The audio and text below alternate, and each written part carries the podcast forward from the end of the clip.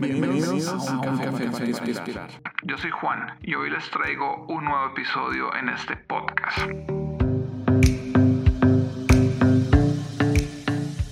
¿Se considera una persona de muchos amigos o una persona amiguera, por así decirlo? ¿Considera que todas esas personas a las que usted les dice amigo son realmente sus amigos? ¿Son de su confianza? ¿100% cree en ellas? ¿Hay una reciprocidad en la relación? ¿Recibe usted de ellas lo mismo que usted da? ¿O más bien es de pocos amigos y confía muy poco en las personas? ¿O tiene más bien un grupo muy selecto a los que realmente considera sus amigos?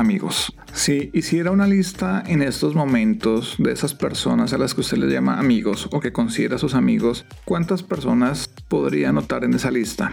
Seguramente en esa lista van a caber más de 10 personas, porque va a notar los amigos de su colegio, los amigos de la infancia, los amigos del barrio, los amigos de la universidad, los amigos de las fiestas de cumpleaños de sus primos, de sus hermanos, los amigos de su pareja, amigos de su papá, amigos del trabajo, amigos de todos lados. Entonces al final esa lista seguramente va a ser mucho más larga de lo que creíamos inicialmente que iba a ser. Y aquí la pregunta es, ¿qué es la amistad? ¿Cómo definen ustedes la amistad? ¿Quién sí es y quién no es un amigo? ¿Cómo hacen para definir quién entra en el grupo de amigos? ¿Qué parámetros deben tener? ¿Qué requisitos deben cumplir? Y lo pregunto porque si miramos, por ejemplo, según la RAE, la amistad se puede definir como afecto personal, puro y desinteresado, compartido con otra persona, que nace y se fortalece con el trato. ¿Usted, por ejemplo, está de acuerdo con esta definición? ¿Cree que sus amistades aplican esta definición? ¿Llegan a, ese tipo de relación de tener un afecto realmente puro y desinteresado por esas personas a las que ustedes llaman amigos? ¿O creen que tal vez la definición que ustedes tienen sobre amistad varía un poco sobre, por ejemplo, lo que dice la RAE. Una de las cosas que a mí me enseñaron sobre la amistad es que los amigos están ahí para ayudarse, para darse la mano, para decirse las cosas, para cuidarse las espaldas, para estar pendiente el uno del otro, para compartir anécdotas, para generar recuerdos, para apoyarse en los diferentes momentos de la vida. Pero realmente cumplimos nosotros ese papel como amigos, cumplen nuestros amigos ese papel con nosotros.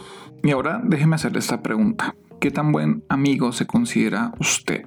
Es de esos amigos que está pendiente de sus otros amigos, los llama a saber cómo están, a saludarlos, a preguntarles qué necesitan, cómo se sienten, cómo les ha ido en el trabajo, cómo van con su relación sentimental, con sus hijos, con sus padres, cómo van con sus problemas, o simplemente es de esos amigos que llaman para salir de fiesta, para ver si de vez en cuando salen a comer algo, ir a cine, así, cosas casuales, y no es de esos amigos que realmente se preocupa por las personas cercanas a usted, porque es muy fácil hablar de lo que pensamos, de lo que debería ser un amigo, pero realmente cómo somos nosotros como amigos, cuál es el comportamiento que tenemos, qué comportamiento tiene usted con sus amigos, de esa lista de amigos que usted pudiera hacer, realmente por cuántos de ellos se preocupa usted, con cuántos de ellos realmente tiene un contacto frecuente, sabe realmente lo que pasa alrededor de sus vidas, a cuántos aconseja, con cuántos habla desinteresadamente.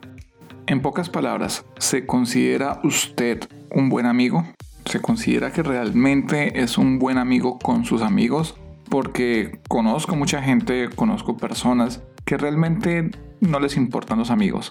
Mejor dicho, no les importa si conservan o no conservan una amistad, porque el enfoque en sus vidas es diferente. Tal vez les interesa más tener buenas relaciones con su familia, sus hermanos, o simplemente les gusta vivir solas. Pero también conozco gente que se consideran buenos amigos y lo son, como también aquellos que se consideran buenos amigos, pero realmente no lo son. ¿En cuál grupo cree usted que está? porque estamos hablando justamente es de elegir bien a nuestras amistades. Pero ¿cómo las vamos a elegir bien si nosotros mismos no aplicamos eso que pedimos? Si de nuestra parte ellos no pueden esperar lo que nosotros esperamos de ellos, lo que queremos recibir. Nosotros tenemos que empezar por ser ese buen amigo, el amigo que esperamos nosotros tener también. Y es que es una ley básica y simple de la vida. No podemos esperar a recibir si no damos nada a cambio. Es una ley de equivalencia, es una ley de igualdad, de ser equitativos. Queremos tener buenos amigos, debemos ser un buen amigo también. Entonces, antes de empezar a depurar esa lista de personas que llamamos amigos, empecemos a depurar nosotros, nuestro ser. ¿Cómo somos realmente como amigos? Hagamos una depuración de lo que realmente somos con esas personas. ¿Realmente les hemos dado a ellos eso que nosotros tanto hemos esperado? ¿Hemos estado para ellos como nosotros esperamos que ellos estén para nosotros? hemos aplicado con todos ellos las normas y estándares que nosotros queremos. O sea, me refiero es que nosotros queremos que nuestros amigos estén con nosotros cuando nosotros estemos mal. Que estén junto a nosotros cuando estemos pasando tiempos difíciles, cuando estemos lejos de casa, cuando estemos a punto de tomar una decisión importante, cuando queramos tomarnos una cerveza, cuando queramos ir de fiesta, cuando tengamos problemas con nuestras parejas, cuando nazca nuestro primer hijo, en fin, en todos esos momentos. Nosotros estamos con ellos de igual forma. Después de que se haya depurado usted mismo, de que se haya autoanalizado con crítica, con objetividad, Ahora sí, depure esa lista. Coge y saque a todas esas personas que realmente no cumplen esa función de amigo para usted. Esas personas de las que realmente no le van a aportar nada a su vida, ni para bien ni para mal. Personas que lo único que hacen es generarle básicamente un peso muerto. Personas con las que está distrayendo sus objetivos, su camino y no está consiguiendo nada. Sáquelos. Esas personas, ¿para qué las necesita? ¿Qué bien le hacen a usted? ¿Para qué las quiere tener ahí? ¿Para qué las quiere conservar? ¿Realmente necesita tener tanta gente? ¿O simplemente necesita tener a su lado dos, tres amigos, cuatro a lo sumo, que realmente hagan ese rol de amistad? Que le ayude a usted, que lo apoye, con el que mutuamente se entiendan, se colaboren y se ayuden a crecer. Usted se puede estar preguntando si eso no es ser interesado, si las amistades no deberían ser desinteresadas. Ofrecer una amistad en lo posible debería ser lo más desinteresado que se pueda. Y sí puede tener razón, pero en la práctica y en la realidad las cosas no suelen ser así. Todos vamos a buscar un bien común. Las amistades funcionan porque siempre va a haber una relación donde ambas partes van a ganar algo. Cuando usted es un buen amigo, usted va a tener una persona a su lado que lo va a apoyar, que lo va a apoyar inicialmente de forma desinteresada, pero ese desinterés va a cambiar cuando pase la situación contraria, cuando sea usted el que tiene que apoyar a esa persona. Porque ese amigo va a esperar a que usted esté ahí, al igual que él estuvo con usted cuando usted lo necesitó. Ahí es donde ese desinterés cambia, porque si nosotros no estamos ahí en ese momento, entonces la amistad se va a romper. Y seguramente esa amistad se va a acabar porque esa persona se va a dar cuenta que usted no cumplió con la ley de reciprocidad con ella. Y es ahí entonces donde nos damos cuenta que las amistades si tienen un interés de algo. Siempre vamos a esperar recibir algo.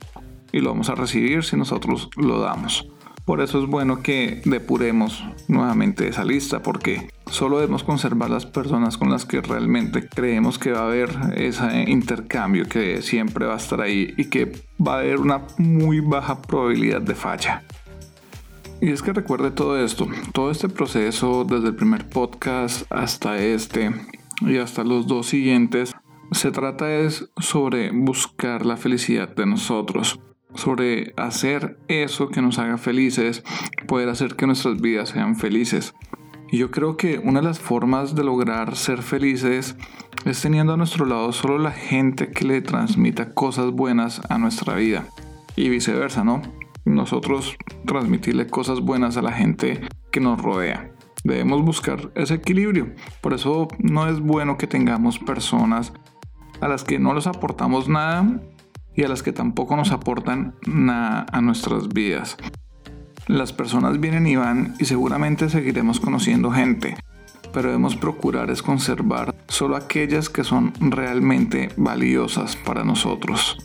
Y yo les hablo de todo esto porque antes de venirme a vivir a los Estados Unidos, cuando vivía en Colombia, Yo creía que tenía muchos amigos, que tenía un grupo social bastante amplio y que todas esas personas eran realmente mis amigos.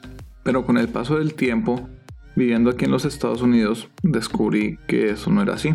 A través de los meses, ese círculo social lo fui cerrando, lo fui disminuyendo, porque me di cuenta que muchas de esas personas realmente no le aportaban nada a mi vida. Así como también intuyo que a muchas de esas personas yo tampoco les aportaba nada. Y fue cerrando mi círculo y hoy en día puedo decir que mis amigos los cuento con la palma de una mano.